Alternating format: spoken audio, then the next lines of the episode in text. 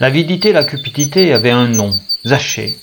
Malgré cela, du haut de sa petitesse, il sut qu'il y avait plus que l'argent lorsque les yeux de Jésus se posèrent sur lui. Lui qui avait rêvé d'honneur s'abaissait maintenant devant la vraie grandeur, celle de l'amour, celui qui pardonne. Un célèbre humoriste disait que la bonne taille, c'était quand les pieds touchent le sol. Zachée avait cru devoir se grandir pour accéder à sa recherche. Jésus lui a démontré que c'était lui qui l'a trouvé.